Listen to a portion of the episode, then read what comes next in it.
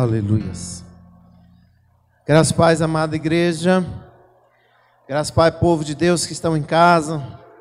Que a graça do nosso Senhor Jesus Cristo seja sobre as nossas vidas. Amém? E eu te convido, você que pode, a se colocar em pé e abrir sua Bíblia no livro de Salmos, capítulo 84. Salmos de número 84. Amém? Glórias a Deus. Aleluias. Todos que estão aqui já encontraram, os que estão em casa também. Amém? Diz assim: Quão amáveis são os teus tabernáculos, Senhor dos exércitos. A minha alma suspira e desfalece pelos átrios do Senhor. O meu coração e a minha carne exultam pelo Deus vivo.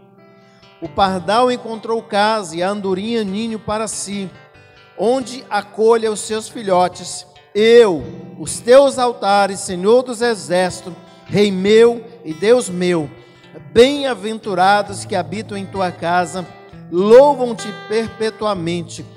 Bem-aventurado o homem cuja força está em ti, em cujo coração se encontram os caminhos aplanados, o qual passando pelo vale árido, fez dele um manancial de bênçãos, o cobre a primeira chuva.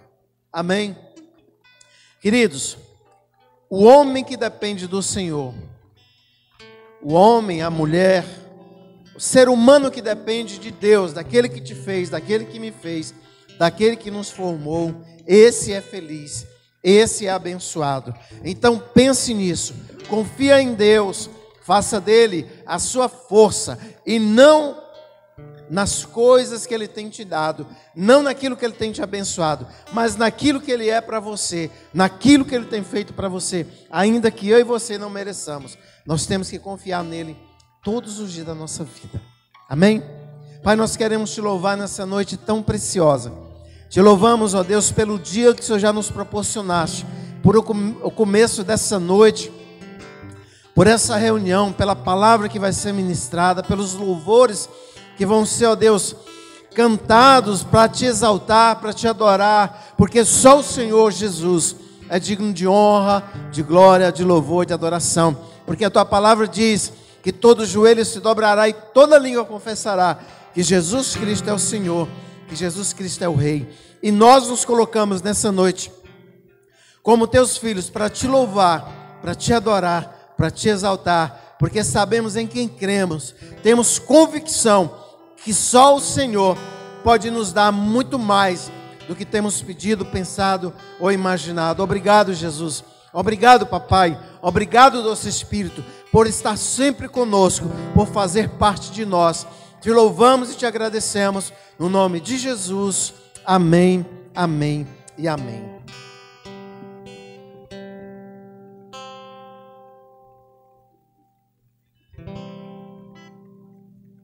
Por momentos difíceis, mas temos que permanecer alegres, amém? Alegres no Deus que nós servimos, no Deus que nós cremos, amém? Em ti eu tudo posso, não há limites, minha força está em ti, nada é impossível em ti olhos se abrem, muralhas caem. Estou vivendo pela fé. Nada é impossível.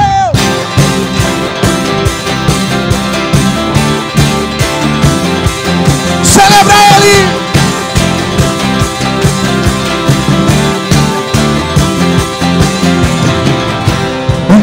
Vou viver pelo que vejo. Não vou viver pelo que sinto. Eu sei que comigo sempre está. E tudo pode realizar.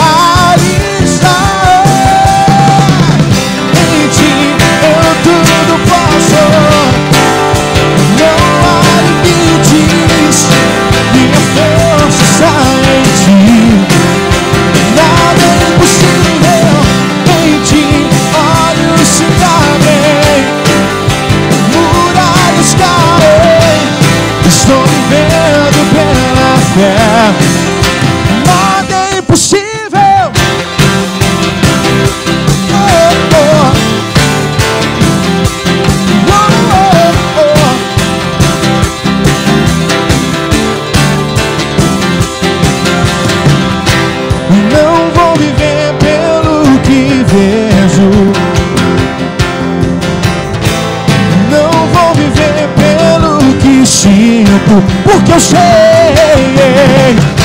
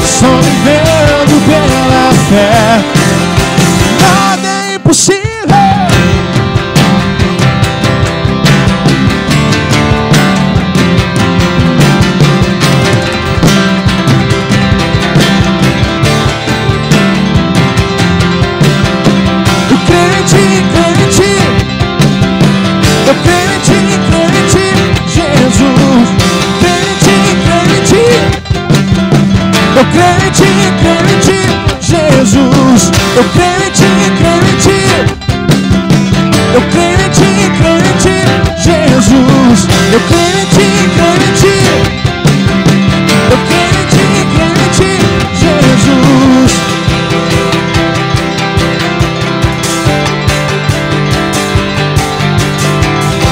Em ti eu tudo posso.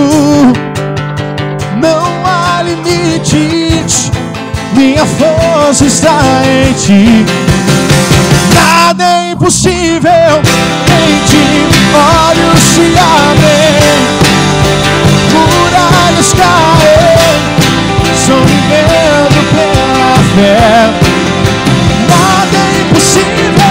Eu creio em ti, creio em ti. Eu creio em ti, creio em ti, Jesus. Creio em ti, creio em ti. Eu creio em ti, creio em ti, Jesus. Nós cremos em ti, Senhor.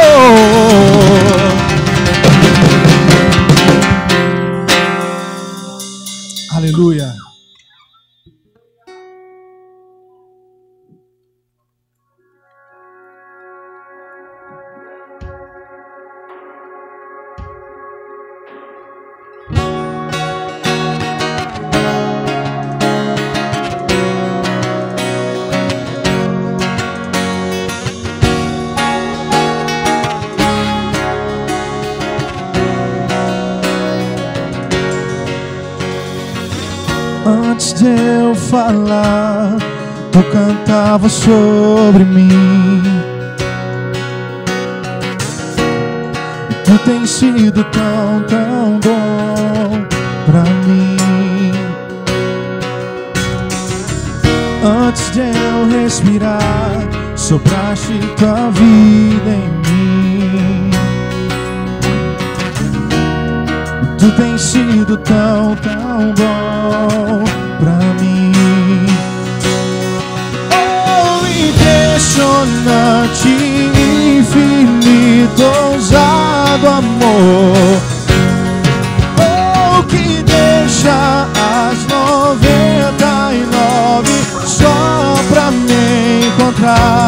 Não posso comprar e nem merecer. Mesmo assim se entregou. Oh, impressionante e ousado amor de Deus. Yeah, yeah.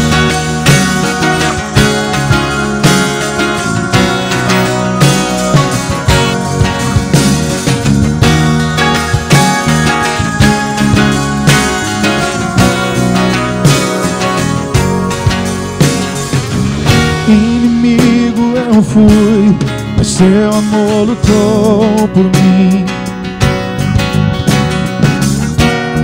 Tu tens sido tão, tão bom pra mim.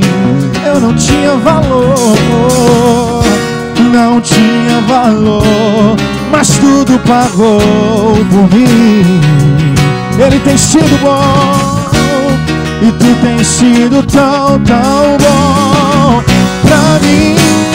Cante isso, oh, impressionante. E ousado amor de Deus, oh, que deixa as noventa e nove. Só pra me encontrar. Não posso comprar e nem merecê-lo,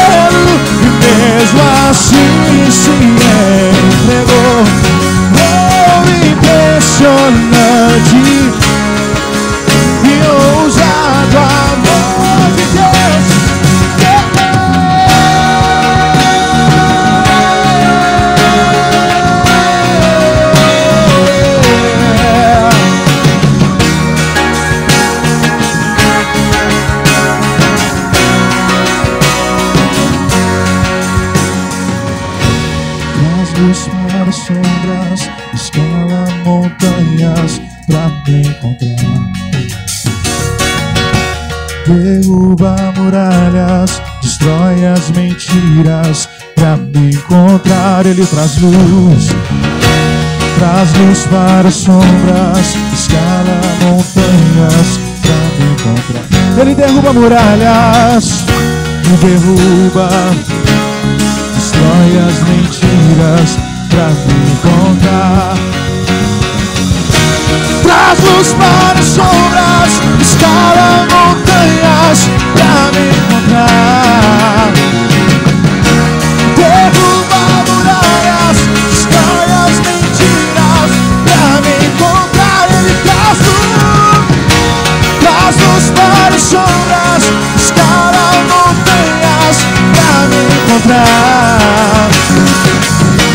Derruba muralhas, destrói as mentiras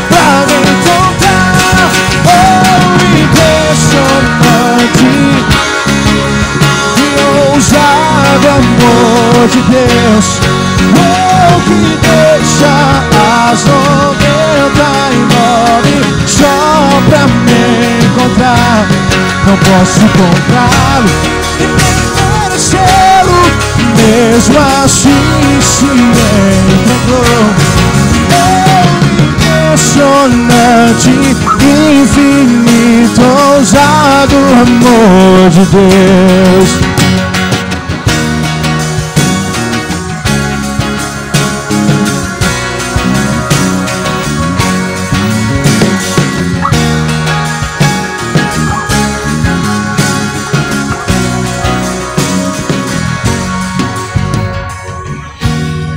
Traz luz para escala montanhas pra me encontrar.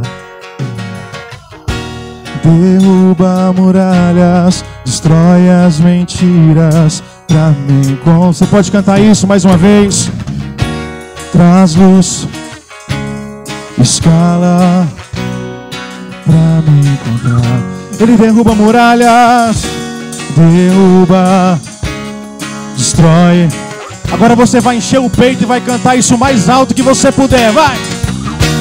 Traz luz para as sombras, escala montanhas pra me encontrar. Derruba muralhas, destrói as mentiras.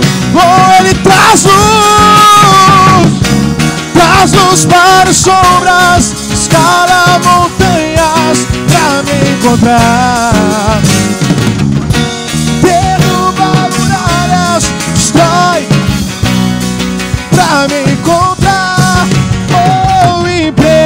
Impressionante, infinito. Oh, que deixa só pra me encontrar. Não posso comprar nem. E mesmo assim se entregou. Oh! e ousado amor de Deus. Yeah, yeah. É um amor que não podemos mensurar.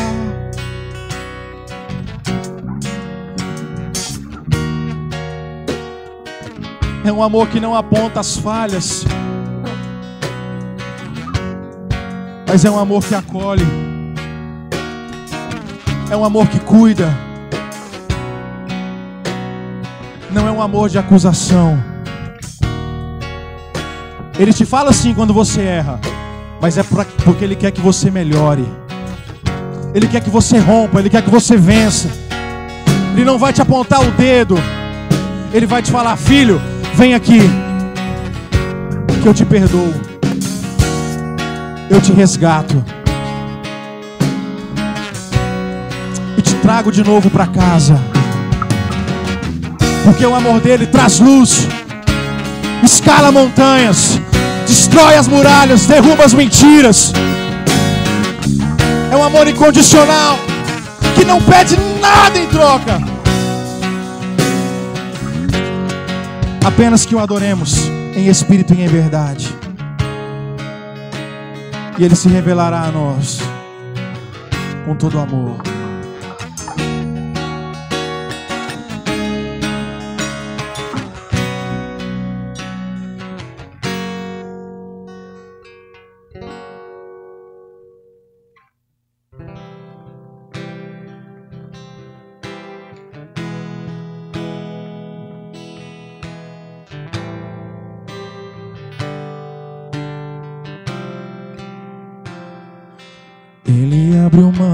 Sua glória, sangrou no madeiro por mim, me conectou?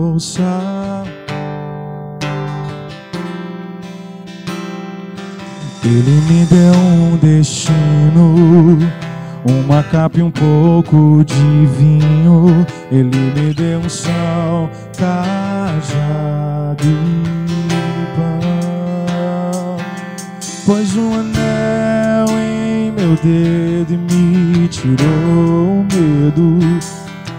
Novas sandálias pra suportar o id. Pois um anel em meu dedo e me tirou o medo. Novas sandálias e disse: Vai.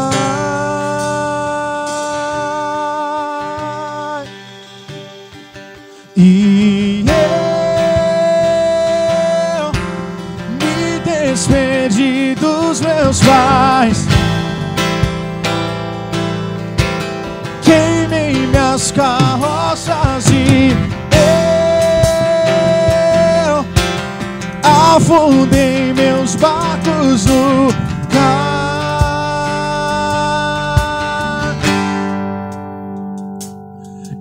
Abriu mão de sua glória, sembrou no madeiro,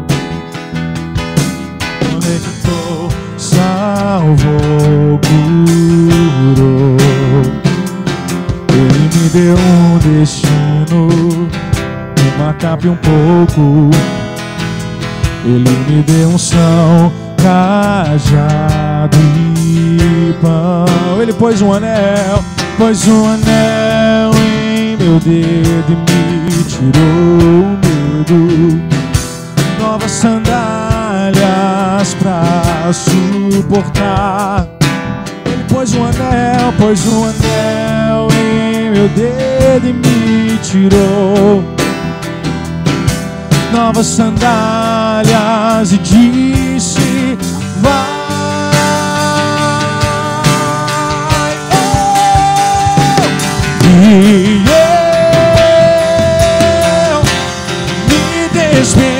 Dos meus pais. Eu queimei minhas carroças e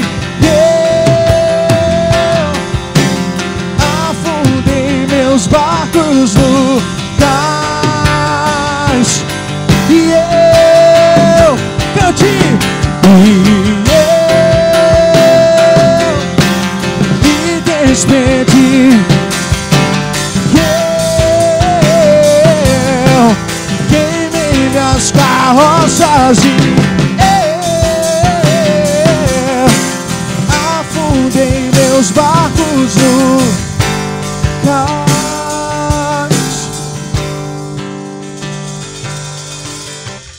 Pra onde eu irei? Se eu não tenho pra onde voltar, só tenho você, Deus. Palavras de vida eterna. Pra onde? Cante isso. Se eu não tenho pra onde voltar, só tenho, só tenho você. Palavras de vida. Pra onde eu irei? Se eu não tenho pra onde voltar, só tenho você, Deus. Palavras de vida eterna. Pra onde eu irei? Se eu não tenho, só tenho você, Deus. Palavras de vida eterna. Pra onde eu irei? Se eu não tenho pra onde voltar, só tenho você, Deus. Palavras de vida pra onde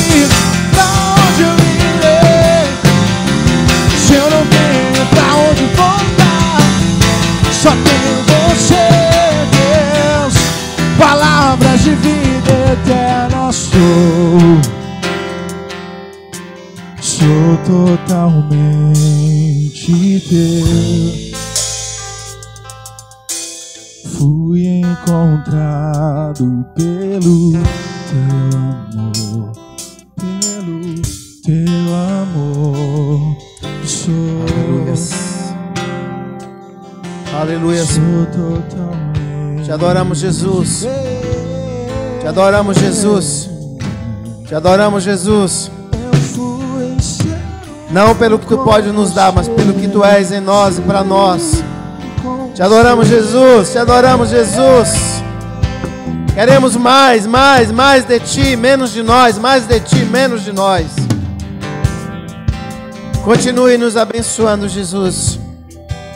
Por mais que não mereçamos, que a tua graça, o teu amor superabunde em nós todos os dias.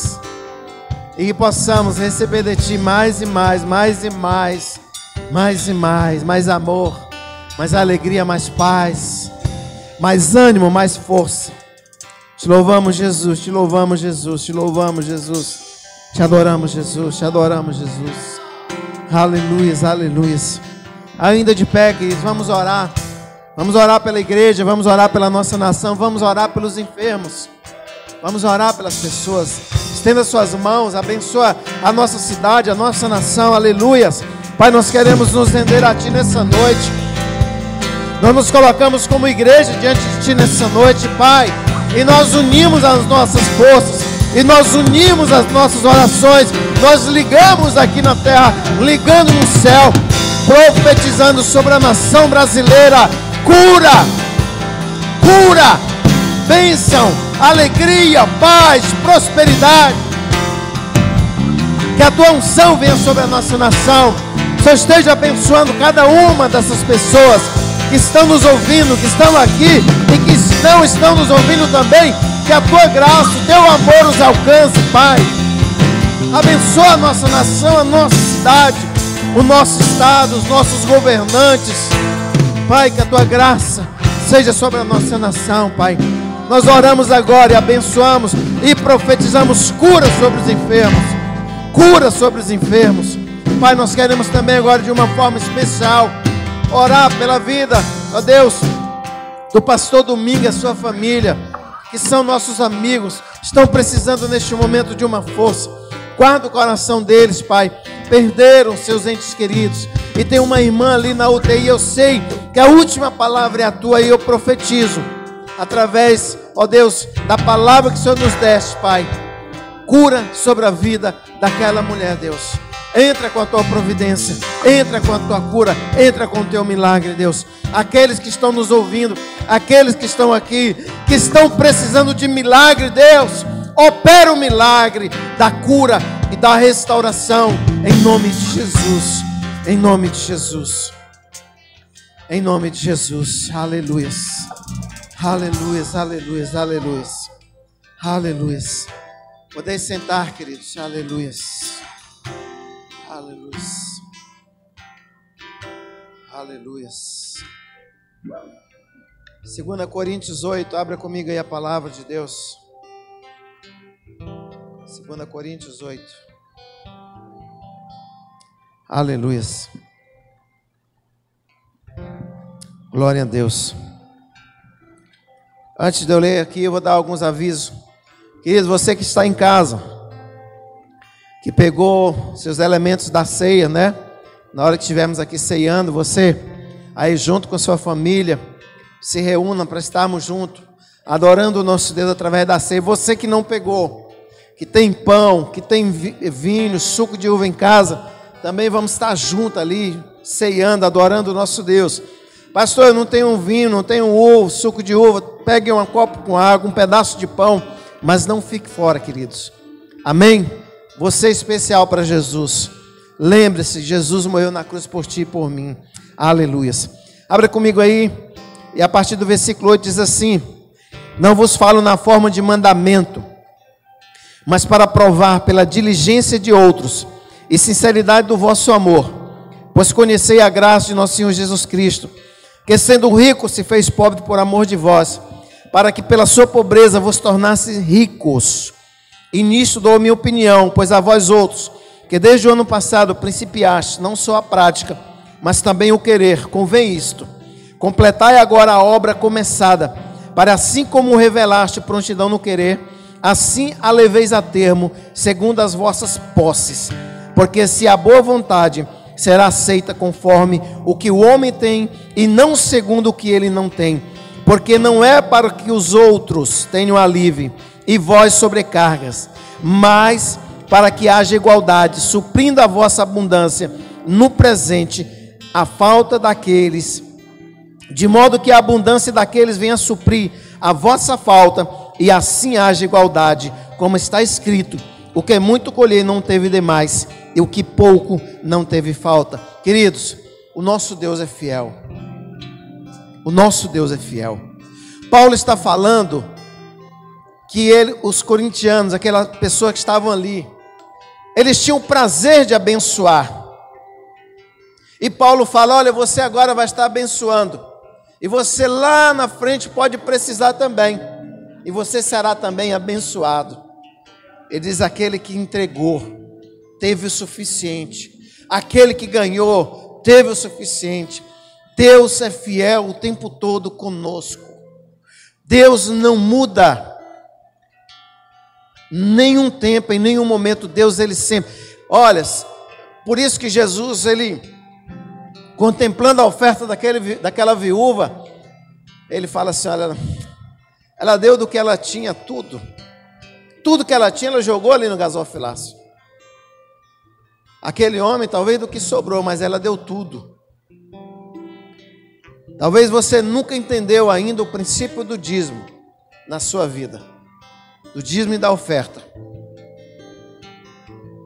Porque tudo que você tem, tudo que eu tenho, vem de Deus.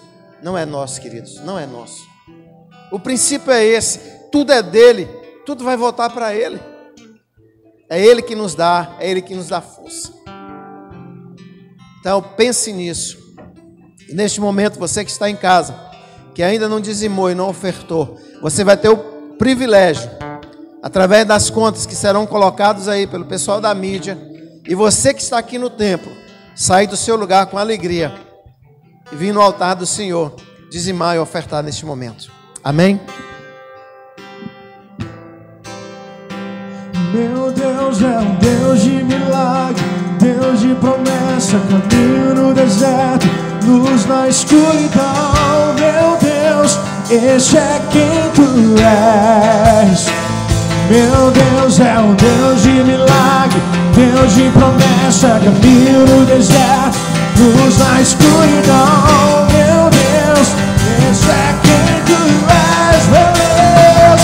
Meu Deus é um Deus de milagre, Deus de promessa, caminho no deserto, luz na escuridão, esse é quem tu és. Meu Deus é um Deus de milagre, Deus de promessa, caminho no deserto, luz na escuridão. Meu Deus, esse é quem tu és. E esse é quem tu és. Esse é quem tu és. Esse é quem Aleluia. Pai, queremos te louvar. Queremos te adorar. Queremos, Pai, no nome do teu filho Jesus, abençoar, Deus, a vida de cada um dos teus filhos que vieram aqui no altar, no gasofilácio, que entregaram a Deus no decorrer dessa semana e vão entregar no decorrer dessa outra semana. Aqueles, ó Deus, que não tiveram oportunidade desse mês, por não ter recebido nenhum salário também, Deus. Que a tua mão poderosa os alcance, que a tua graça os alcance, que portas sejam abertas para os teus filhos, Deus. Mas sabemos que o Senhor tem cuidado de cada um de nós nos mínimos detalhes. E nós agora profetizamos bênção. A bênção do Senhor, a multiplicação do Senhor a cem por um. Consagramos ao Senhor dízimos e ofertas para a glória do nome de Jesus. Amém, amém e amém. Pastor Jean, estenda suas mãos para cá, queridos. Vamos estar orando pela vida do pastor Jean. Para que Deus use com graça e sabedoria. Amém. Pai, nós queremos te louvar e te agradecer pela vida do teu filho. Que a tua graça seja sobre ele. Que o Senhor venha usá-lo com unção, com graça para que cada um de nós saiamos daqui melhores do que chegamos, Pai. Obrigado por esse momento, que a tua palavra seja viva e eficaz nos nossos corações, em nome de Jesus. Amém.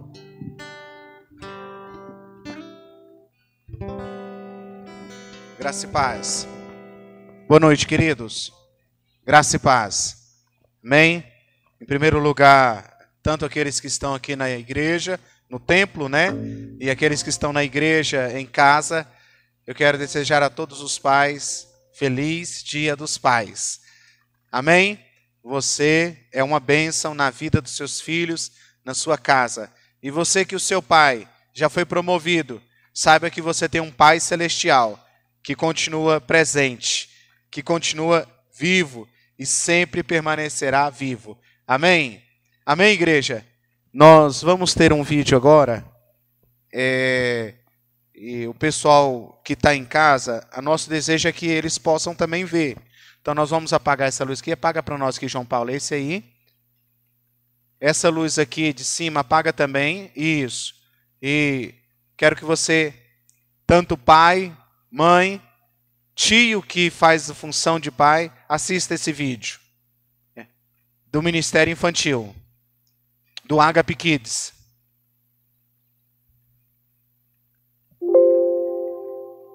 Uma história que eu adoro contar e já contei várias vezes é aquela quando eu deixava minha filha na creche, eu deixava ela na creche todos os dias, levava ela de carro, chegava lá, entregava ela na creche e tal, e sempre tinha uma menininha na frente, no, no, na grade ainda, olhando todos os pais deixando seus filhos e ficava conversando com os filhos. E eu olhei para aquela menina assim, e ela me olhou e ela disse: Você é o pai da Anitta? E eu falei: Sou, sou o pai da Anitta. E ela, hum, como você é feio. E eu falei: Que isso, menina? Qual o seu nome? Ela disse: Gabriela. E eu, Gabriela, como você me chama de feio se a minha filha me acha maravilhoso? Minha filha me elogia, fala que eu sou forte, fala que eu sou lindo. E ela: Não, você é muito mais feio que o meu pai. E eu falei: Pô, parabéns, seu pai, seu pai deve ser maravilhoso. Peguei meu carro, fui embora trabalhar. Cheguei no outro dia, deixei a Anitta. Quem é que tá ali na frente da escola? Escola novamente, ela, a Gabriela, me olhou e falou assim: Esse é seu carro? Eu falei: É. E lá vem. E ela, o carro do meu pai é bem melhor que o seu. E eu pensei: Que coisa, Gabriela. Você não precisa ficar me dizendo que seu pai é maravilhoso, que seu pai é lindo, que tem um carro melhor que o meu. Que o meu. E ela: ah, Não posso fazer nada, né, tio? E eu, caraca, eu peguei meu carro, fui trabalhar de novo. No outro dia cheguei lá, quem é que tava lá? A Gabriela eu comecei a ficar com medo da Gabriela, sofrendo bullying. Eu pensei, meu, vou deixar minha esposa levar a minha filha na creche, porque eu não quero mais encontrar a Gabriela. Cheguei lá, ela me olhou e falou: Você é fracote, né, tio? Meu pai é bem mais forte que você, meu pai me carrega numa mão só.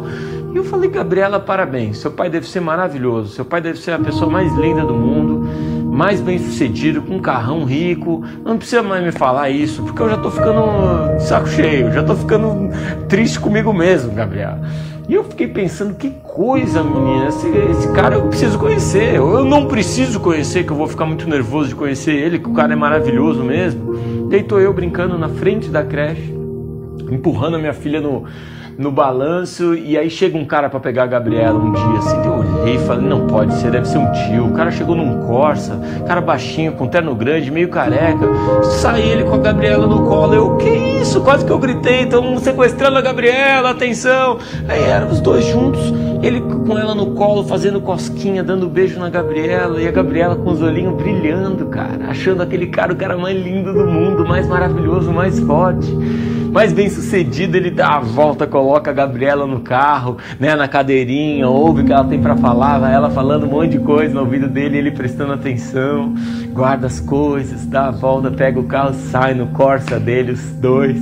E eu pensando, poxa vida, tá lá, mano, o cara mais bem sucedido do mundo, o cara mais honesto, mais lindo, mais forte, o ídolo da Gabriela. Aquele cara que é um herói para ela. Seja o herói que seu filho acha que você é, cara. Seja o herói que o seu filho acha que você é. Não decepcione o herói que o seu filho acredita que você é. O herói honesto, gentil e humano que você pode ser todos os dias. Não daqui a 10 anos, não daqui a 20, velho. Agora, irmão. Os próximos 5 minutos. Como é que eu posso ser um herói e continuar sendo pela vida toda para os meus filhos? Porque quando a gente não decepciona os nossos filhos, a gente não está decepcionando a criança que a gente já foi um dia.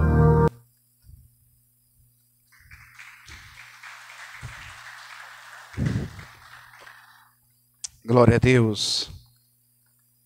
Eu quero começar a nossa reflexão. Eu tenho poucos minutos, porque nosso culto ele precisa terminar. Nós precisamos estar com a igreja fechada nove horas. Então, nós vamos fazer de tudo para ser bem objetivo. E eu tenho certeza que Deus vai continuar falando. Hoje nós tivemos a reunião aqui pela manhã. O nosso Jason Shed ministrou, fez aqui um, um show de Bíblia, ministrou aos nossos corações de uma maneira maravilhosa. Eu eu fico encantado como que os nossos filhos espirituais, eles estão crescendo mesmo aí na explanação da palavra, no conhecimento. E o nosso desejo como pastores, né, Pastor Paulo, Pastor Hugo está em casa, Pastora Íria também está lá luxando a filha que chegou, né? E a outra que está barrigudinha. Então, nós pais, pastores, pais espirituais, mães espirituais, nosso desejo é que os nossos filhos espirituais, eles voem voos mais altos que nós, que eles façam coisas maiores do que nós que eles realmente eles deem continuidade àquilo que Deus plantou no nosso coração.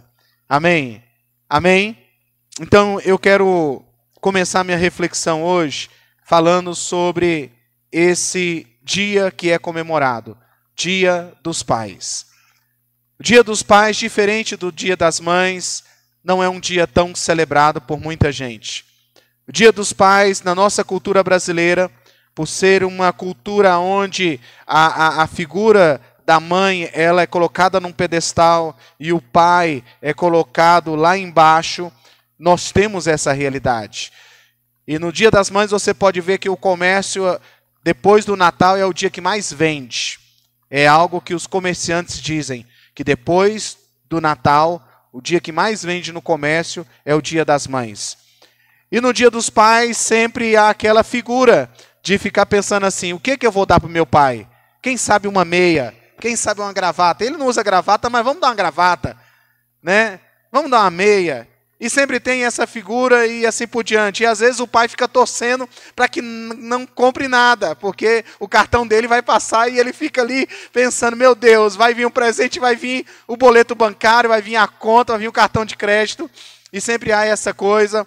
Mas há um lado também que nós não podemos deixar de lado nós não podemos deixar de falar, que é a, a figura negativa da paternidade.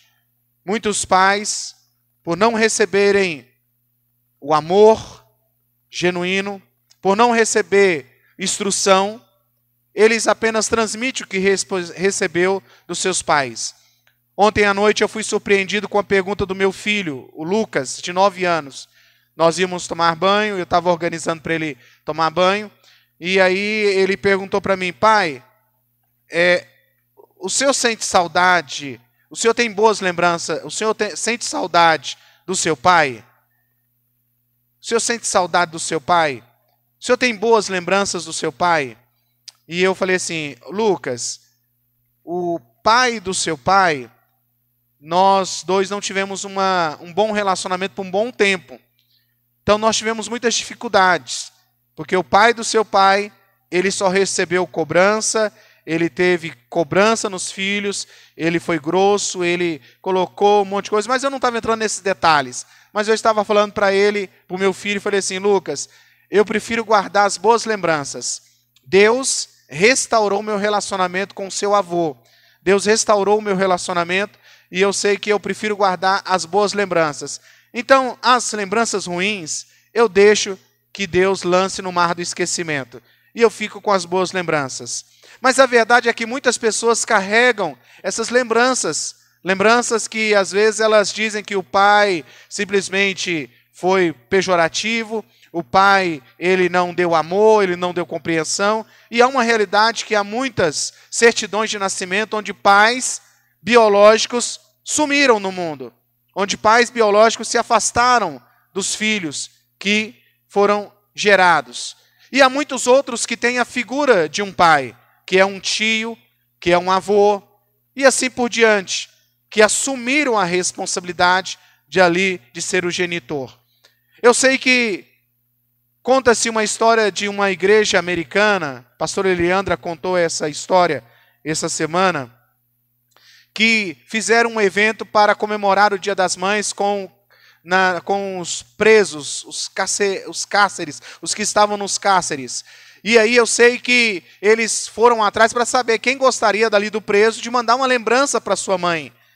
E eu sei que eles programaram, porque tudo isso, americano é sempre feito programadinho, eles fizeram uma estimativa e fizeram, e quando eles foram se deparar, fazer ali a pesquisa de quem queria enviar um presente para sua mãe, quem estava preso, e a igreja enviar uma lembrança, um cartão, alguma coisa, eu sei que eles entraram num apuro, porque naquele, naquela situação é, faltou material, faltou cartão, e eles ficaram numa situação que não tinha como fazer. E eu sei que não houve muitas mães ali dos presos que não puderam ser atendidas. Passando-se o tempo, aquela mesma igreja, aquele mesmo pastor, aquela mesma entidade, eles falaram: não, agora nós vamos fazer o dia dos pais, só que nós não seremos pegos de surpresa. Nós vamos agora, nós temos a estimativa, sabemos o tanto de presos que nós atendemos, então vamos trabalhar com essa estimativa e vamos já produzir, porque isso leva tempo e assim por diante. E aí, depois de tudo produzido, tudo, toda a campanha feita, foram ali nos cárceres procurar os presos que queriam mandar presente para os seus pais.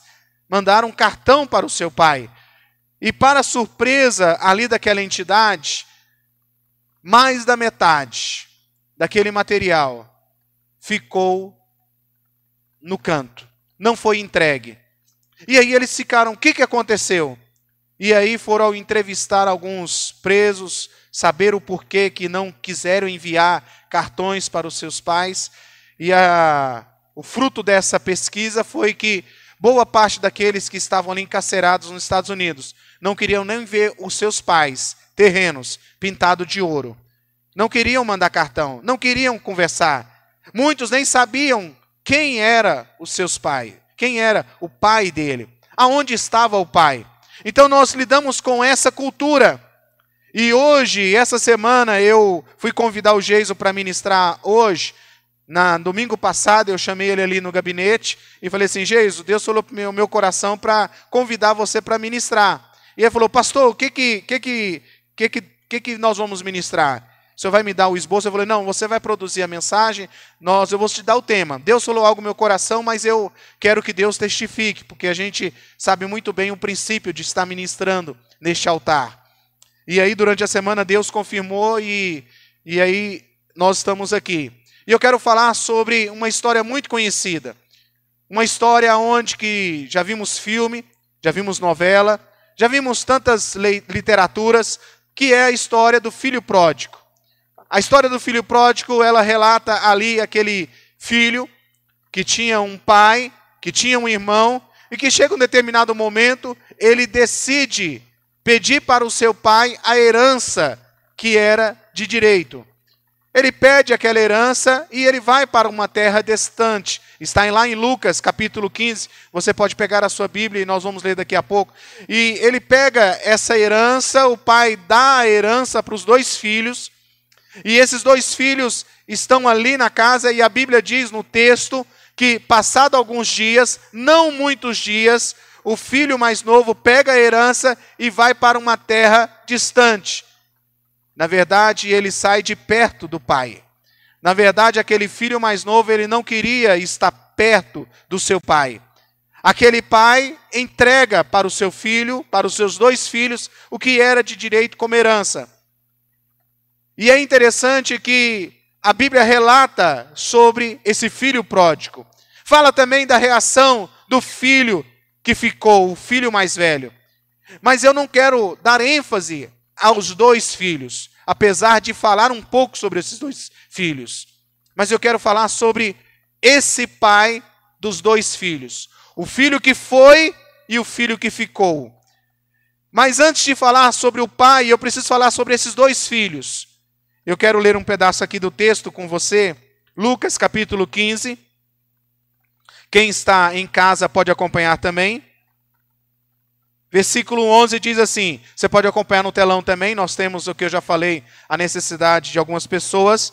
Diz assim: Jesus continuou, diga comigo, Jesus continuou. Aí eu quero parar aqui, olhe para cá. Nesse momento que Jesus ele diz isso aqui, Jesus continuou, o escritor diz aqui, havia uma discussão que estava acontecendo, havia uma cena que estava ocorrendo neste momento, que começa lá no início do capítulo 15 aonde os fariseus e publicanos, os religiosos, os mestres da lei, eles estão criticando Jesus, porque Jesus estava sentado com pecadores, comendo com pecadores, jantando com pecadores, lanchando com pecadores, conversando com pecadores. E aqueles religiosos olharam um rabino que dentro da cultura deles não podia sentar com eles. Eles podiam até usar assim os versículos do Antigo Testamento, poderiam usar o Salmo, que bem-aventurado é aquele que não senta na roda dos escarnecedores. Eles poderiam estar falando, ó, oh, a Bíblia diz que não pode sentar na roda dos escarnecedores, e Jesus aí que diz que é o Messias, que diz que é o Salvador, está sentado com pecadores, está sentado ali com pessoas de baixa estima, está sentado com a escória. Os religiosos poderiam estar falando aquilo. E aí Jesus ele começa relatando duas parábolas, três parábolas. A primeira parábola que ele vai contar é da ovelha perdida. Ele diz que um, um, um fazendeiro tinha cem ovelhas. E nessas cem ovelhas, uma some, sai, desgarra e vai para distante. E o texto bíblico diz que é, é, é, aquele aquele pastor, ele deixa aquelas 99 ovelhas e vai atrás daquela que se perdeu. E, e vai, encontra aquela ovelha que se perdeu, coloca ela no ombro, traz para casa, traz para as outras, faz uma festa, aleluia, porque o texto diz isso, ó, ele diz aqui no versículo, capítulo 15, versículo 7, diz assim, é, versículo 5 diz assim, e quando a encontra, coloca alegremente. Ele não vai murmurar, ele não vai bater, ele não vai espancar, ele não vai botar o dedo no, no, no, no rosto. Mas ele diz: ó, ele encontra, coloca ela alegremente nos ombros e vai para casa. Ao chegar, reúne seus amigos vizinhos e diz: Alegrem-se comigo, pois encontrei a minha ovelha perdida.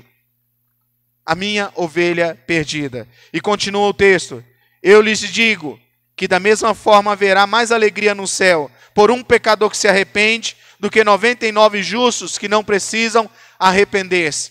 Então Jesus ele está falando aqui, aquela ovelha que estava ali, que era dele, que foi criada para ser dele, que foi criada para ser pastoreada por ele, que foi criada com um propósito, com um destino, ela se desgarrou, alguma coisa aconteceu, mas ela se desgarrou do rebanho e foi para uma terra distante. E o pastor vai atrás encontra aquela ovelha, coloca ela no ombro e traz ela de volta e faz festa. Aleluia?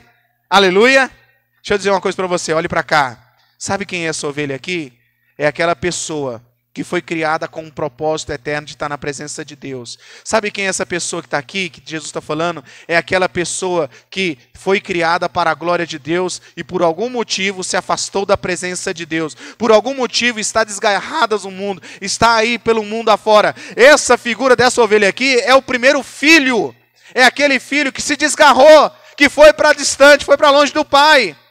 Essa primeira figura aqui da parábola, Jesus está falando para aqueles religiosos, para eles entenderem muito claro que quando Jesus ele vai ao encontro daquele que se perdeu, ele quando encontra ou quando ela volta, e nós vamos falar um pouco sobre isso, e ela chega o pai, o pastor, o bom pastor, festa, se alegra. Por quê? Porque houve arrependimento. E aí ele continua falando sobre a dracma perdida, que é aquela mulher que perdeu uma moeda. E essa mulher perdeu a moeda de... aonde? Você já parou para pensar aonde que ela perdeu essa moeda? Dentro de casa. Ela perde a moeda dentro de casa. E aí ela perde aquela moeda, e aquela moeda é equivalente a um dia de serviço, e ela faz uma faxina na casa, ela coloca luz, porque dentro daquele contexto de falar para os fariseus, falar para os religiosos, é, é, é, eles moravam em casas escuras. E por isso que diz que tinha que acender uma lâmpada, acender ali uma lamparina. E ela vai e ela procura, e quando ela encontra, ela faz o quê? Festa, celebra, se alegra. E aí, irmãos, nós vemos que Jesus ele vai e diz assim, e continuou. Jesus está falando para quem? Para fariseus, para religiosos, para publicanos, para os crentes da época, para os evangélicos da época, para os gospel da época, para aqueles que estavam ali dentro de um contexto que conhecia que tinha relacionamento. Eu posso olhar também que nós vemos esses dois tipos aqui: aquele que está perdido e aquele que está perdido dentro de casa, aquele que está ali sentado, aquele que trabalha, aquele que prega, aquele que fala, aquele que evangeliza, mas ele está perdido dentro de casa, aquele que está afastado dentro de casa. E quando você vai olhar o texto bíblico, você vai ver que houve um momento que aquele filho ele vai para uma terra distante. E aí eu quero entrar no coração do pai, que representa o coração de Deus. Talvez você nunca parou para pensar sobre o coração de Deus. Porque Jesus está falando uma verdade através de parábolas. E a verdade aqui é essa. Primeira, os filhos representam aqueles que se perdem para fora e aqueles que se perdem dentro de casa. E o pai representa o nosso pai celestial.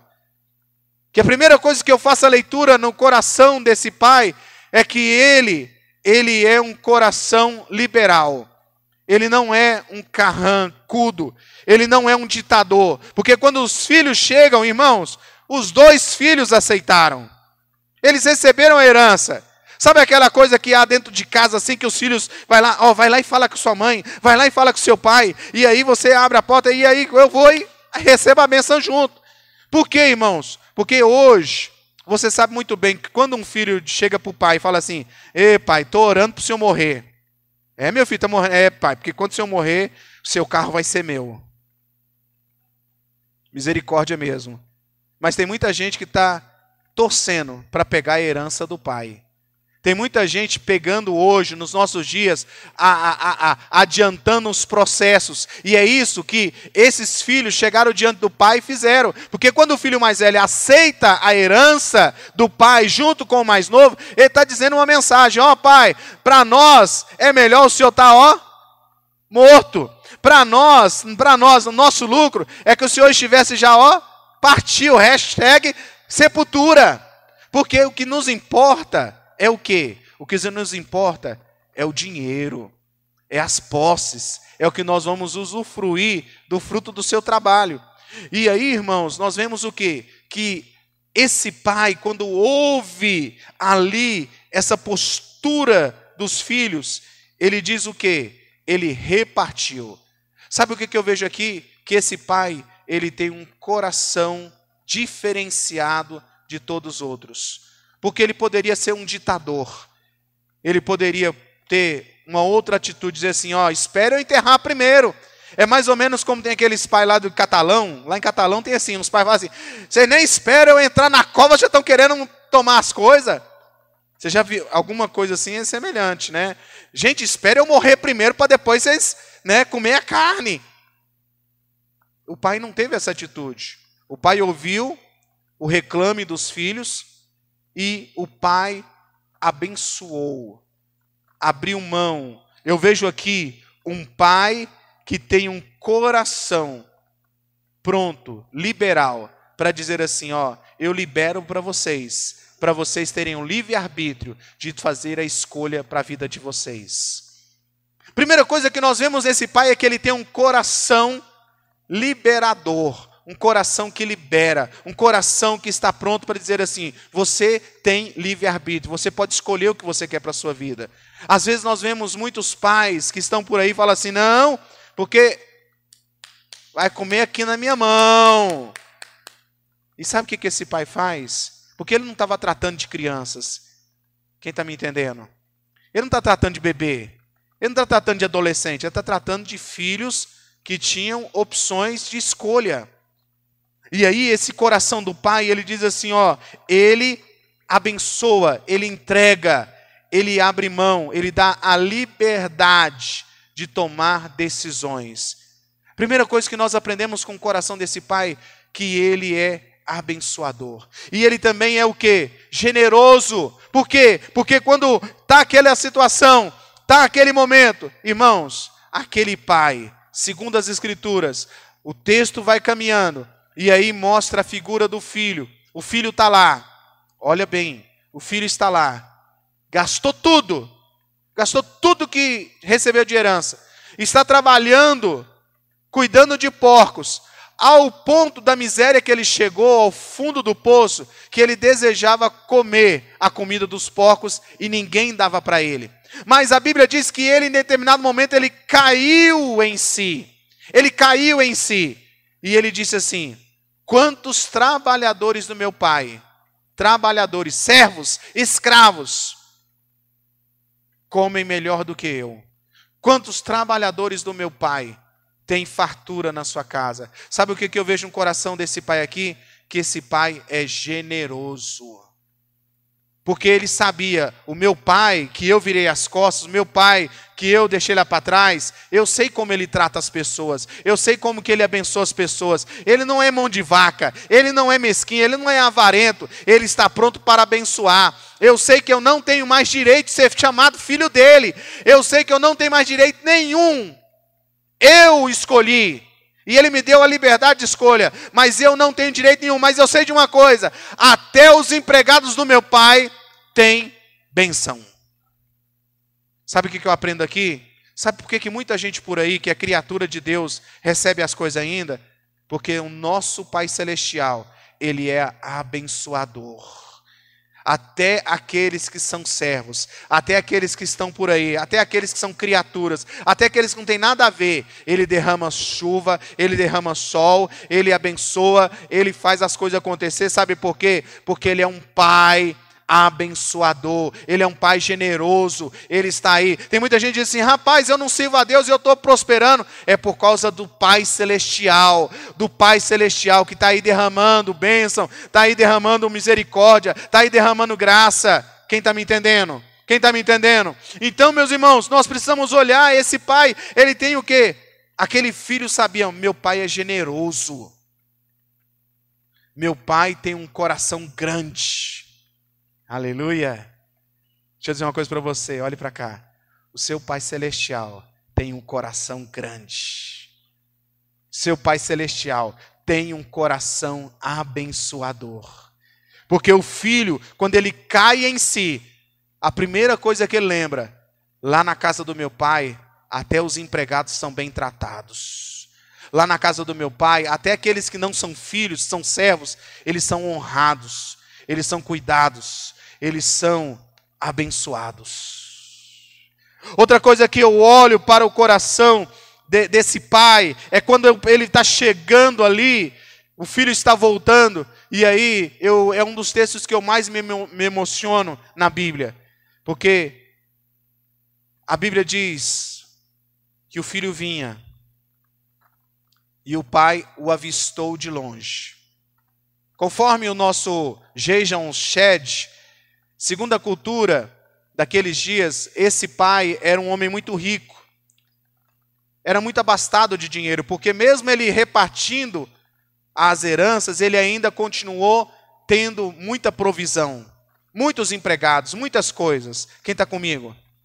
E aí, irmãos, segundo o nosso Jason Shed, ele diz que havia um costume naqueles dias dele sentar e ficar esperando, esperando, esperando a viração do dia, a viração do dia. Eu não sei se você compreende o meu raciocínio de pensamento. Quem no, na viração do dia vinha para se encontrar com o seu filho? Quem na viração do dia, todos os dias, na viração do dia, ali naquele momento, o pai vinha se encontrar com os seus filhos, Adão e Eva. Porque Jesus está contando parábola que são verdades espirituais. E aquele pai está ali, esperando o filho vir. E quando o filho ainda de longe, a Bíblia diz de longe,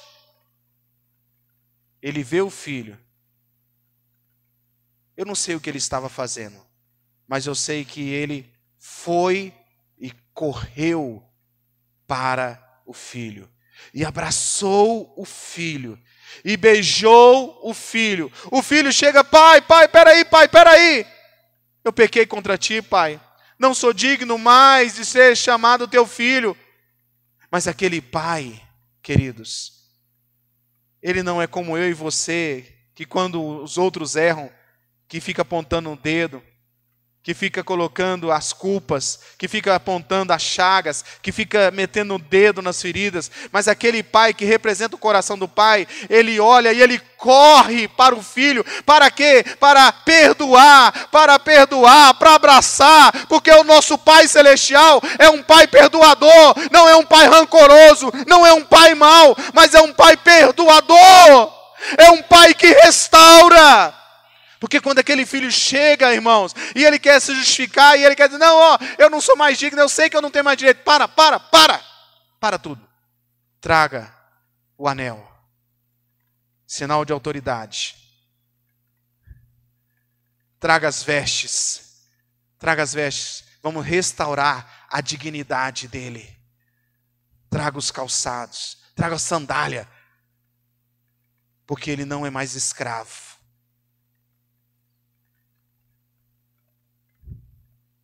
Chame os meus amigos, chame todos os servos, chame todos. Nós vamos fazer uma festa, nós vamos celebrar.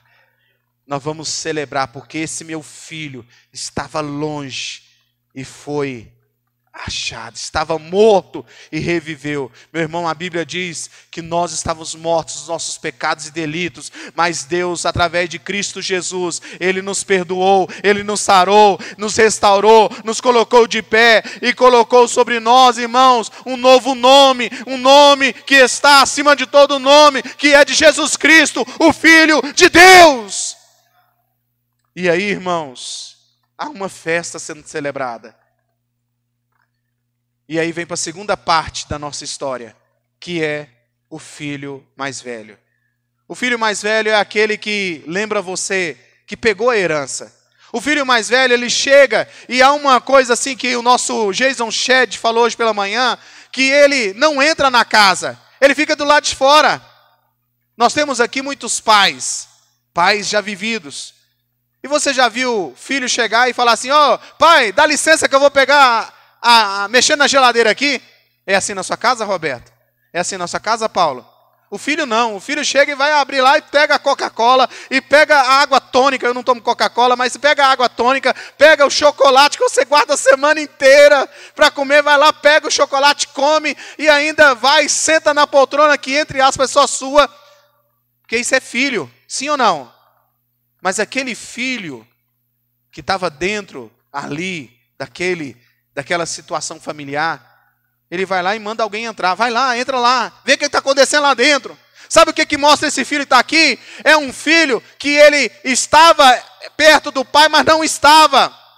Ele estava na convivência, mas não tinha intimidade com o pai. Ele não tinha relacionamento com o pai. Ele estava simplesmente perdido dentro de família. Ele não se sentia mais família. Ele não sentia mais pertencer. Por isso que pertencer à família da fé é um algo que vai muito além do que trabalhar, do que muito mais do que entregar dízimo, de fazer alguma coisa. É um sentimento de dizer assim: eu faço parte da família do céu. Eu faço parte da família celestial. Eu não faço nada por obrigação. Eu faço por amor.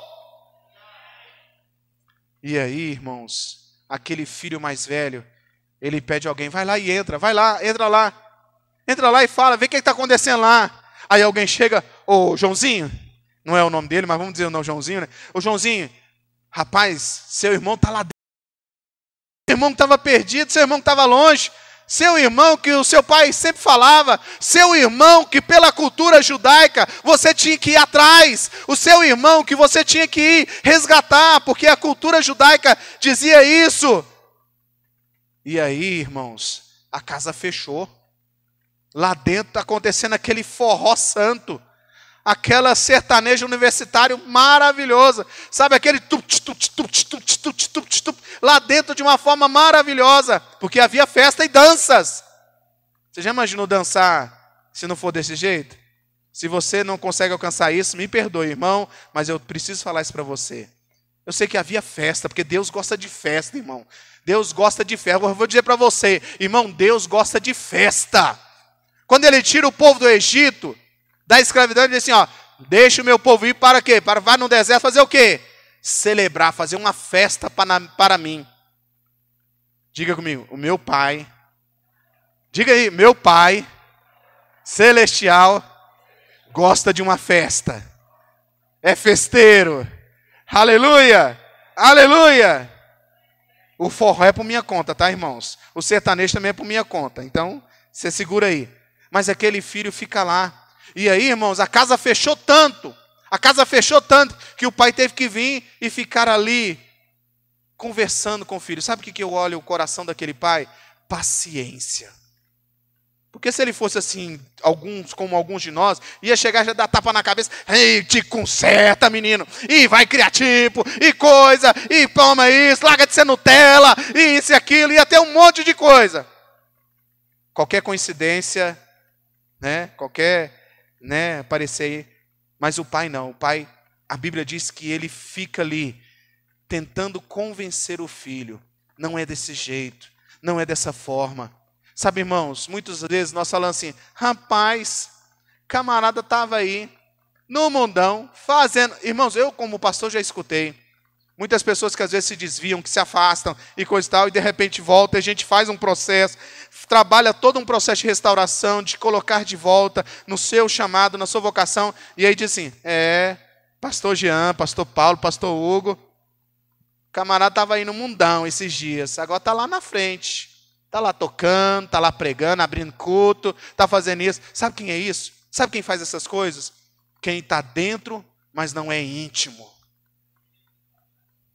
Sabe quem faz isso? É quem está dentro e só fica procurando os defeitos, fica apontando os erros, é que está afastado. Sabe o que, que esse filho representa? Essa igreja de hoje apostata. Não é a igreja fiel do Senhor, não é a família do céu, mas é a igreja afastada, aquela que fica, como eu falei semana passada, fica em cima do muro vendo o que está acontecendo, vê quem tem mais santo, quem é mais pecador, quem está fazendo coisa certa, quem está fazendo errado. Esse, esse filho aqui que estava dentro de casa falou assim: Ó, oh, estou aqui, esse teu filho foi lá, aprontou, fez isso, e o Senhor agora mata uma, um, um, uma, um boi, mata algo para ele, faz festa, faz churrasco.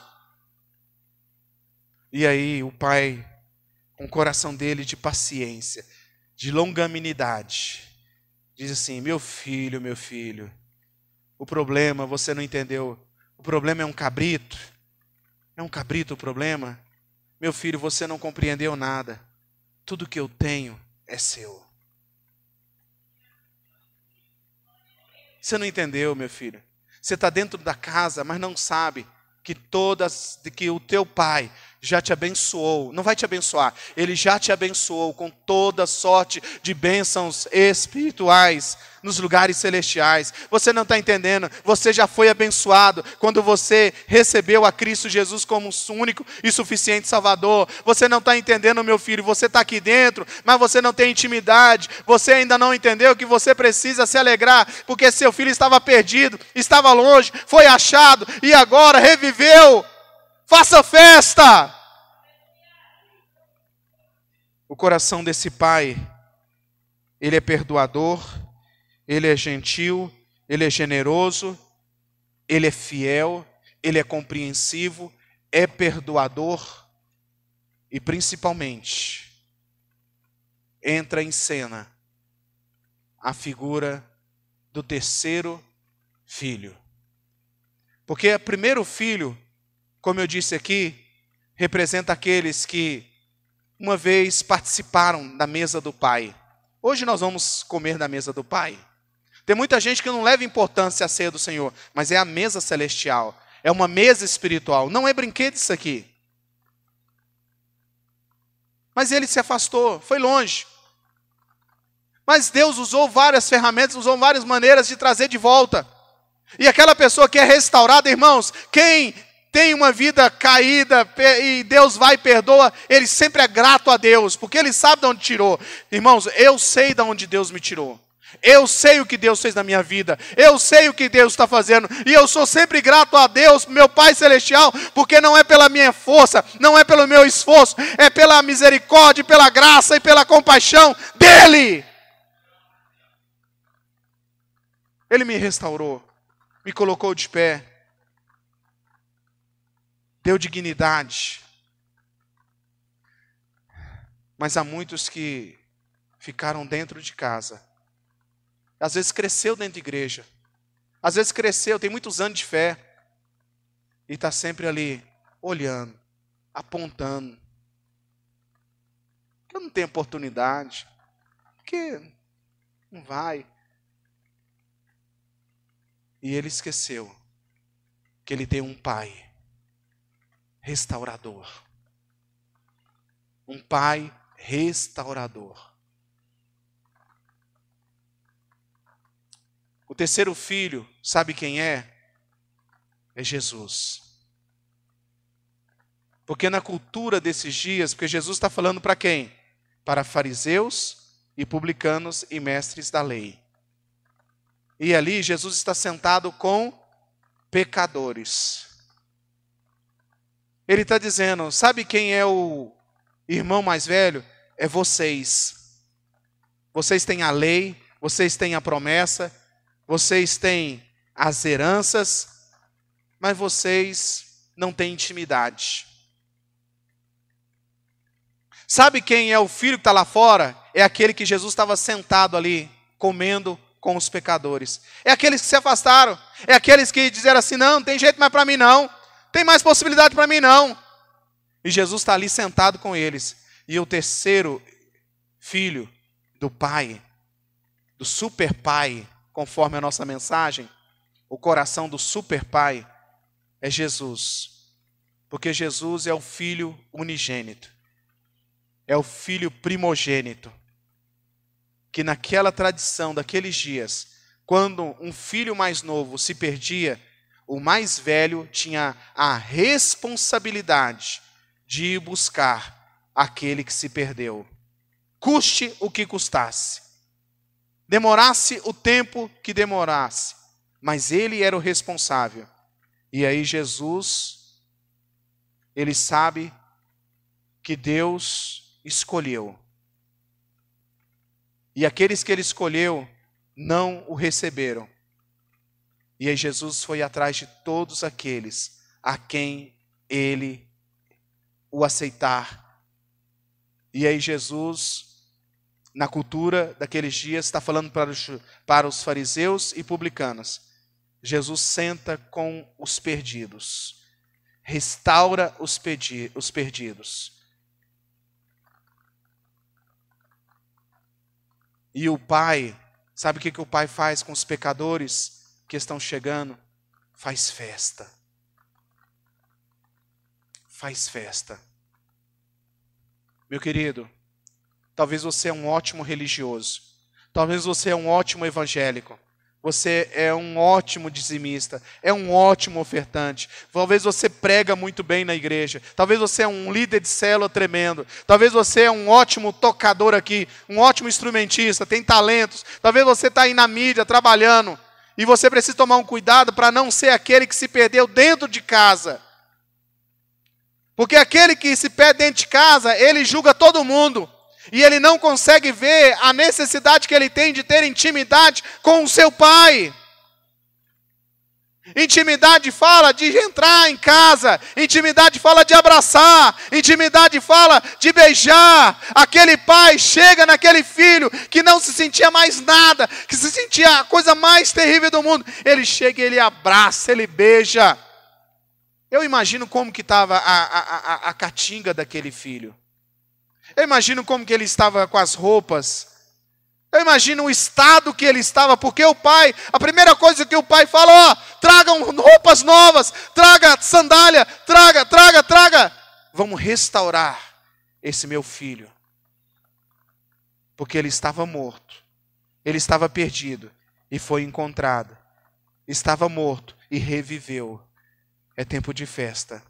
Meu querido, o irmão mais velho já veio a este mundo.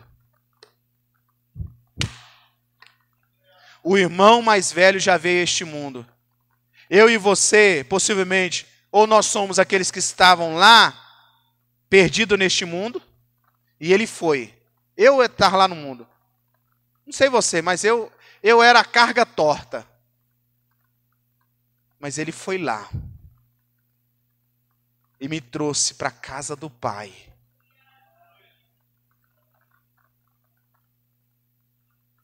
E a festa foi grande, irmãos. Ou pensa numa festa grande. Mas talvez você é aquele que está dentro de casa, na casa do seu pai. Talvez você cresceu gospel, cresceu evangélico, já passou por não sei quantas igrejas, mas ainda não tem intimidade com o pai. Olhe para cá, você que está em casa, você que está aqui. O Pai está te chamando. Olhe para cá, por favor. O Pai está te chamando. O Pai quer filhos. O Pai não quer servos. Os servos são servos, mas filhos são filhos. Filho come a mesa. Filho abraça. Filho chora. Porque o pai, irmãos, essa semana eu fiquei sabendo que eu vou ser vovô de um menino. Aleluia, irmãos. Aleluia. Já estou fazendo uns planos assim. Depois nós vamos conversar com o Gabriel para ele estudar lá nos Estados Unidos, naquelas melhores escolas de teologia e coisa e tal. Aleluia, irmão. Quem sonha comigo? Aleluia. Ei, irmão, porque tem gente que fala assim: não, meu filho vai crescer, vai ser um médico, vai ser um advogado, vai ser isso, vai ser. Glória a Deus. Mas se for pastor também, glória a Deus também. Porque a terra precisa de profetas. Porque quando os profetas calarem, irmãos, as pedras vão clamar. Aleluia. Aleluia. Porque tem gente que fala assim, não, meu, eu não quero que minha, minha filha casa com um pastor, não. Não quero que, não, viver de otário, viver de oferta, viver da boa vontade dos outros. Não, não é para isso, não. Deixa eu dizer uma coisa para você. Sou sustentado pelo Senhor e nunca me faltou nada. Sou sustentado pelo Senhor. Como desse altar. Minha casa é abençoada por esse altar. Aqui já tem o quê? Quase 15 anos recebendo ofertas voluntárias. E não tem faltado nada. O Pai conhece o seu coração. Nesse dia dos pais, não há melhor momento propício para falar sobre esse pai que talvez você nunca conheceu. Porque eu, por muitos anos, eu ligava a figura do meu pai terreno com a figura do meu pai celestial. Fazia um link os dois. E eu tinha muita dificuldade de me relacionar com o meu pai celestial por causa da dificuldade que eu tive de relacionar com o meu pai terreno. E um dia o meu Pai Celestial diz: Eu não sou como seu pai terreno. E Deus começou a quebrar um coração duro. Quebrar um coração duro. E a restaurar a paternidade na minha vida. E hoje eu tenho aprendido como, com o Pai Celestial a ser pai, segundo o coração dele. Porque o próprio Jesus disse assim: O que eu vejo meu Pai fazer, assim eu também faço. Quero perguntar para você: quem você é nessa história? Quem você é nessa história? Aquele que está em busca dos perdidos, como Jesus? Você é aquele que está lá fora? Talvez você está aí na sua casa, no seu celular, assistindo esse culto. É esse que uma vez esteve aqui dentro, ou dentro de alguma casa de Deus, e pelas paixões deste mundo, pelas situações que te cercou, você se afastou. Estou falando com você, meu irmão. Eu estou falando com você. Você se afastou. Você foi querer viver a sua vida. E hoje Deus está falando com você. É tempo de voltar. É tempo de voltar. Ele não quer te acusar. Não fica com essa coisa que Satanás fica aí, ó, porque você não merece mais. Porque agora você está predestinado a ir para o inferno. Até doutrina o diabo ensinou para dizer que não há perdão para as pessoas. O Pai sempre está pronto para perdoar, para restaurar, para colocar de pé, para dar uma nova história. Você é aquele filho que está de longe? Ou você é aquele personagem do filho mais velho que está dentro de casa? Ouve as músicas, vê as maravilhas, até participa dos benefícios de morar perto do Pai, mas não tem a liberdade de beber da água do Pai.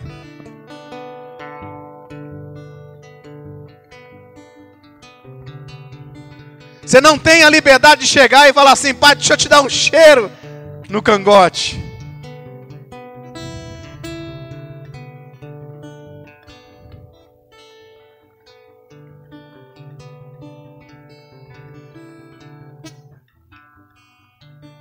O meu filho, o Lucas,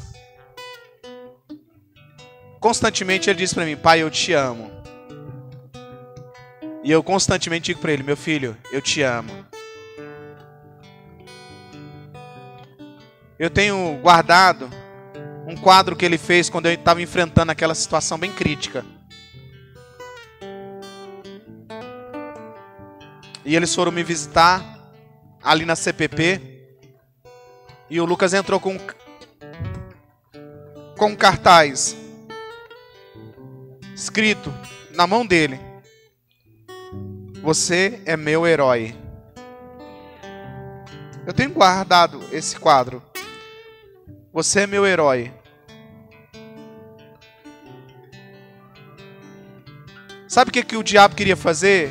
Que aquilo que o meu pai recebeu do pai dele e que foi reproduzido em mim, reproduzisse nos meus filhos. Mas o diabo perdeu. Porque eu não aprendo mais com os pais terrenos que não têm uma direção de Deus. Eu estou agora para aprender com o Pai Celestial. E aquilo que eu aprendo do Pai Celestial, eu ensino para os meus filhos terrenos e espirituais. Sabe por que eu digo aqui para todo mundo? Fala assim: ó, você consegue, você vai, você vai. Sabe por quê? Porque eu passei parte da minha infância e juventude ouvindo de um pai: você não vai dar em nada, você não consegue, você não dá conta, é imprestável. Mas ele estava dando o que tinha. E eu compreendo isso hoje. Mas eu chego com meu filho, meu filho estava fazendo prova essa semana. E aí chegou um momento lá na aula online dele de fazer um desenho. Ele, ah, eu não dou conta. E ele fez assim. E eu falei, meu filho, você dá conta. Meu filho, você dá conta. Você dá conta, meu filho. Você consegue. Aí ele levantou a cabeça, começou a desenhar. Irmãos, pensa num cachorrinho que ficou bonito. Eu nunca faria um desenho daquele. E ele, ó, tirou de letra. E ele ainda chegou e falou assim: aprendi na internet. Esse, nossa, esse nosso culto é para louvor e glória do nosso super pai. Do nosso super pai que está aí pronto para te abraçar. Você vai participar da mesa agora, não é simplesmente participar de tomar um suco de uva e de comer um pão. Você vai participar da mesa do seu pai. Uma mesa celestial. Tremenda. Por quê? Porque o seu pai te está te, tá te ensinando a sonhar com as coisas do céu, a viver as coisas do céu, a fazer pensando na eternidade, não apenas nessa vida. E nessa vida ele vai te ensinar a vencer a esta vida também, porque o seu pai, ele é um super pai. O Superman é uma ficção. O Homem-Aranha é uma ficção. E muitos outros personagens são ficções. São mitos. Mas o seu Pai Celestial não é uma ficção. Ele é genuinamente verdadeiro, ele é real, ele é real, ele está aqui nessa noite, ele é real, ele é real. E ele não quer que você fique longe, ele quer você perto. Eu quero chamar você para se colocar de pé e fechar os seus olhos. Enquanto os diáconos que estão aqui vêm à frente, eu quero que você feche os seus olhos e você feche o seu abraço assim. Assim, ó. E feche os seus olhos e diga: Pai, me abraça. Pai, deixa eu me sentir como um filho abraçado, um filho amado, um filho que o Senhor tem prazer. Você que está na sua casa, faça isso agora aí. Abraça assim. Feche os seus olhos e faça essa oração. Pai, me abraça. Me abraça. Me abraça. Quero ser como criança. Tem possibilidade? Feche aí seus olhos. Nós ainda estamos com tempo. Feche os seus olhos. Deixe Deus te abraçar. Deixe o seu super pai abraçar você onde você estiver. Quero ser como criança, te amar pelo que é. Feche os seus olhos, deixa ele te abraçar. Voltar à inocência. Aleluia! Acreditar em ti. Deixa quebrar cadeias, grilhões. Mas às vezes sou levado. Aleluia. Pela vontade de crescer. Torno-me independente de simplesmente crer.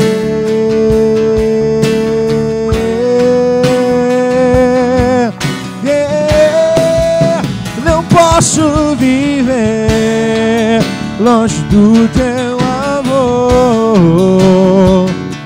Senhor. Não posso viver longe do teu afago.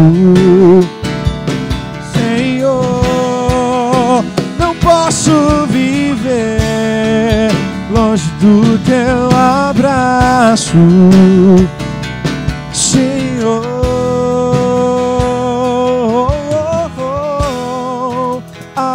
Abraça-me,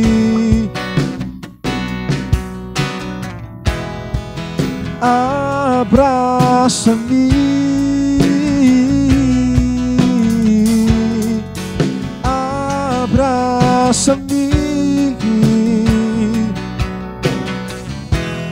Com os teus braços de amor.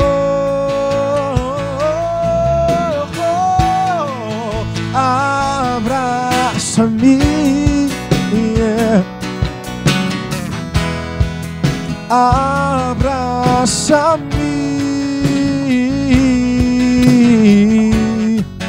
abraça-me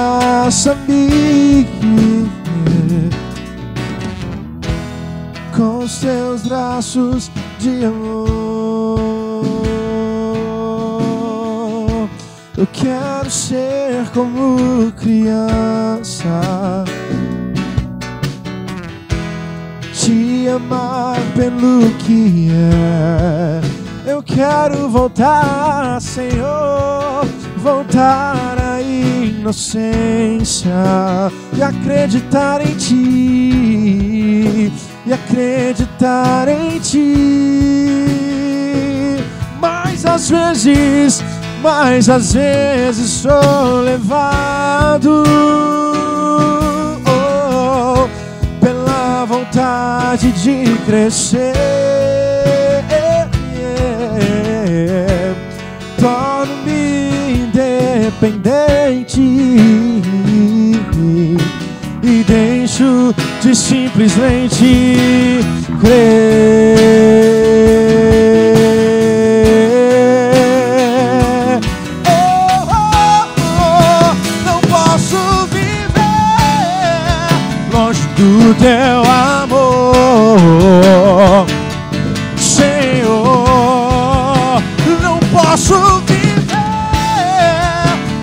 do teu afago. Senhor, eu não posso viver longe do teu abraço, Senhor. Aleluias. Aleluias. Aleluias. Glórias a Deus. Aleluias. Queridos, a palavra de Deus diz no livro de Lucas, capítulo 22, a partir do versículo 17, diz assim: Recebendo um cálice, ele deu graças e disse: Tomem isto e partilhem uns com os outros. Pois eu lhes digo que não beberei outra vez do fruto da videira, até que venham o reino de Deus.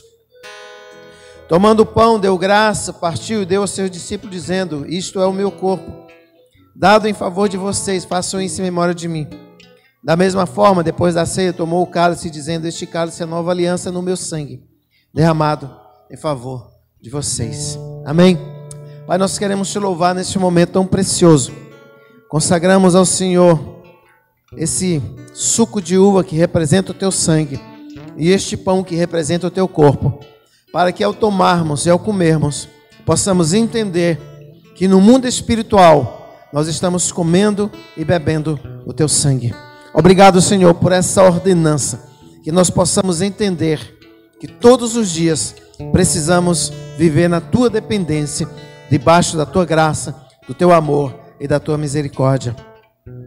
Os diáconos vão agora estar servindo, você que está aí, e você que não vai participar da ceia, você sente, e os outros que vão participar fiquem de pé. Amém? Todos estão livres para participar, queridos, tá bom? E você que está em casa, está com seu material também, já se coloca aí para a gente daqui a pouquinho estarmos juntos ceando. Amém, queridos?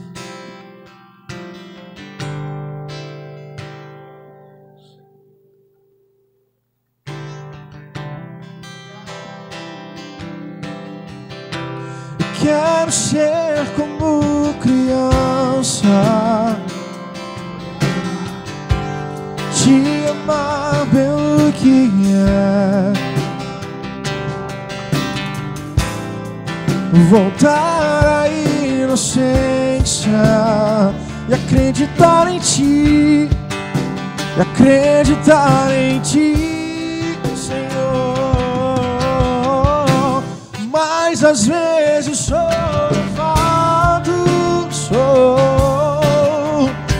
pela vontade de crescer. Torne-me independente e deixo de simplesmente crer.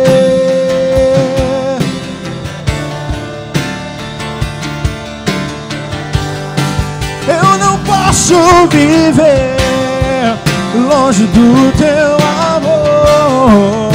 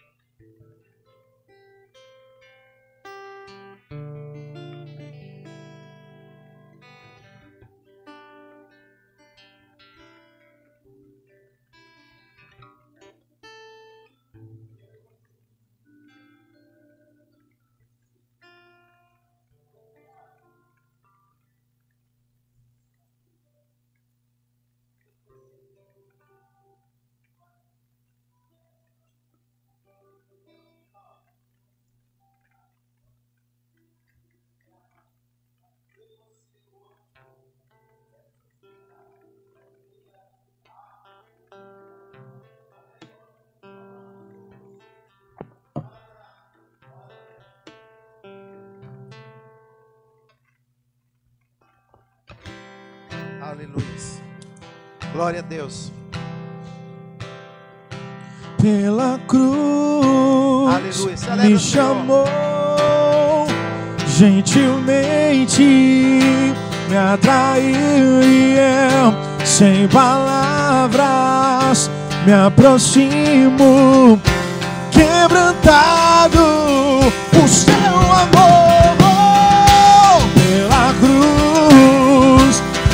chamou gentilmente me atraiu e eu sem palavras me aproximo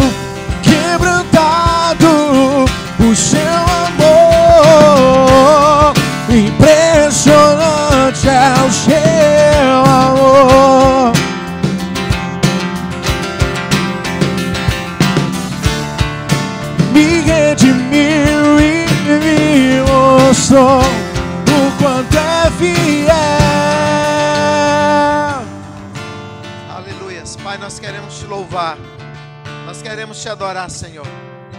Por tudo que foi feito aqui nessa noite. Te louvamos pela palavra, te louvamos pelos louvores. Te louvamos pelas famílias, pedindo graça, misericórdia e amor sobre a vida de cada um de nós.